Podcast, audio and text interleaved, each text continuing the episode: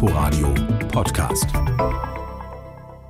Gestern hat die Berliner Morgenpost gemeldet, dass der Bezirk Reinickendorf die vollständige Kontaktnachverfolgung von Corona-Infizierten aufgibt. Es sind einfach zu viele Fälle, sagt der Amtsarzt, da kommen wir nicht mehr hinterher. Das stimmt überhaupt nicht, sagt Patrick Larscheid. Natürlich prüfen wir weiter die Kontakte. Also da muss ich gleich mal nachfragen beim Amtsarzt in Reinickendorf. Patrick Larscheid am Telefon. Guten Tag. Hallo, ich grüße Sie. Haben Sie die Nachverfolgung in Reinickendorf aufgegeben oder nicht? Nein, das haben wir natürlich nicht getan. Es ist auch so, die Fairness gebietet es, dass die Morgenpost längst einen Rückzieher gemacht hat, diese Darstellung korrigiert hat in ihrer Online-Ausgabe. Da ließ sie sich ja noch korrigieren. Äh, die Redakteurin ist mit uns im Gespräch darüber.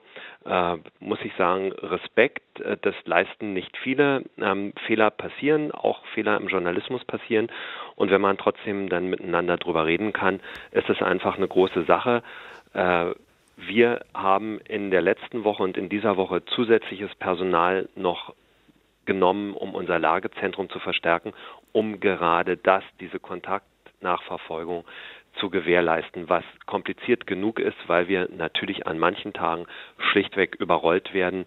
Äh, da hilft auch die beste Vorbereitung da leider gar nichts mehr. Und überrollt werden Sie vor allen Dingen von äh, Infektionen bei 10- bis 15-Jährigen. Die Inzidenz in Reinickendorf liegt jetzt bei fast 800.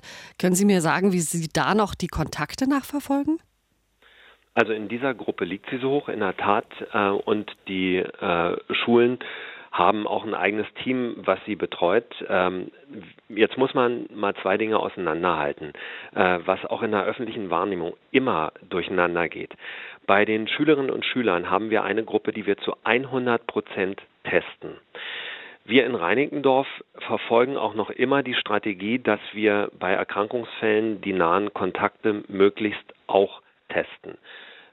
Belohnung dafür ist immer ein Spitzenplatz in der Inzidenz, ein, ein fragwürdiger Spitzenplatz, weil wir, und jetzt kommt's, viele Infektionen identifizieren. Bei den Schülerinnen und Schülern, habe ich es eben gesagt, sind es 100 Prozent. Bei den anderen Altersgruppen ist es so, dass wir eine sehr hohe Dunkelziffer haben. Da sehen wir die wahre Zahl der Infektionen gar nicht. Und das ist jetzt der springende Punkt auch für die anderen Bezirke natürlich. Bei den Erwachsenen wären die Zahlen viel höher, wenn wir wüssten, wie hoch sie sind.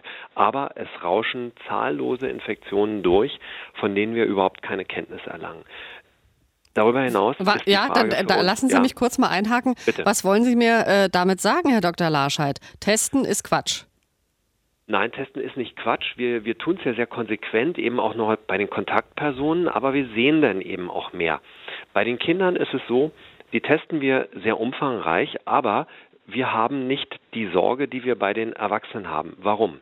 Wer füllt die Krankenhausbetten? Wer stirbt? Wer hat schwere Verläufe? Das sind erwachsene Menschen oder Menschen mit besonderen Vorerkrankungen. Und die können auch jünger sein. Bei den Kindern ist es Gott sei Dank so, obwohl sich insbesondere natürlich zu Recht, weil wir als Eltern alle so sind, viele Eltern große Sorgen machen um, ihren, um ihre Kinder. Bei den Kindern ist der Verlauf so, dass wir ihn in unserem Versorgungssystem, in unseren Kinderarztpraxen, in unseren Kinderkliniken nicht merken.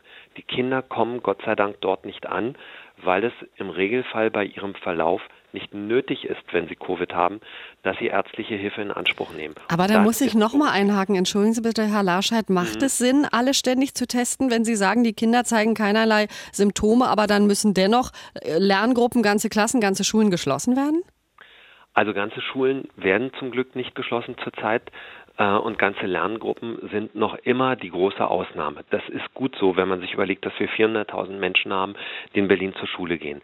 Sie müssen wissen, dass solche Dinge wie Testregimes immer auch eine Aushandlungssache sind, immer auch eine politische Aushandlung sind. Und da geht es durchaus nicht immer einzig und allein um Vernunft und um das, was nötig ist, sondern da geht es auch darum, dass verschiedene Interessen berücksichtigt werden. Ähm, das sind Entscheidungen, die keine rein ärztlichen Entscheidungen sind. Beileibe nicht. Das sind politische Entscheidungen. Ja. Und ähm, da würde ich ja niemals wagen, was zu kommentieren. Doch, ich frage aber nochmal, denn ab Montag gilt in Berlin wieder offiziell die Maskenpflicht ja. an Grundschulen. Wird dann bei genau. einem Corona-Ausbruch weiter in Quarantäne geschickt? Was, was wünschen Sie sich? Also es ist so, dass wir insbesondere hier äh, doch auf eine deutliche Klarstellung und zwar etwas dynamischere, dynamischere Klarstellung seitens des Robert-Koch-Institutes warten. Das ist für uns ein Problem, weil wir uns natürlich nicht einfach an selbstgemachte Regeln halten, sondern wir schauen auf das, was sagt das RKI dazu. Und das RKI sagt eben in diesen Fragen sehr oft verzögert nur etwas dazu. Da haben wir Schwierigkeiten mit. Das Maskentragen alleine wird an der Art und Weise der Quarantäne auch vermutlich nicht viel ändern. Das ist auch nicht so, dass man jetzt sich davon Wunder erwarten darf. Wir rechnen durchaus damit, dass wir die Inzidenz in diesen Altersgruppen ein wenig beeinflussen können, aber es wäre vollkommen naiv anzunehmen, dass wir die auf quasi nicht sichtbare Werte äh, drücken. Hm. Kinder sind zum Teil Schüler. Sie sind aber zwei Drittel des Tages auch noch ganz normale Menschen, die nicht in der Schule sind. Und das ist der Bereich, den wir dann nicht mehr überblicken. Danke Ihnen sehr fürs Gespräch. Sehr gerne. Patrick Larscheid war das, der Amtsarzt von Berlin-Reinickendorf. Wir haben gesprochen über die Kontaktnachverfolgung, überhaupt über die hohen Inzidenzzahlen bei Kindern und Jugendlichen. Inforadio Podcast.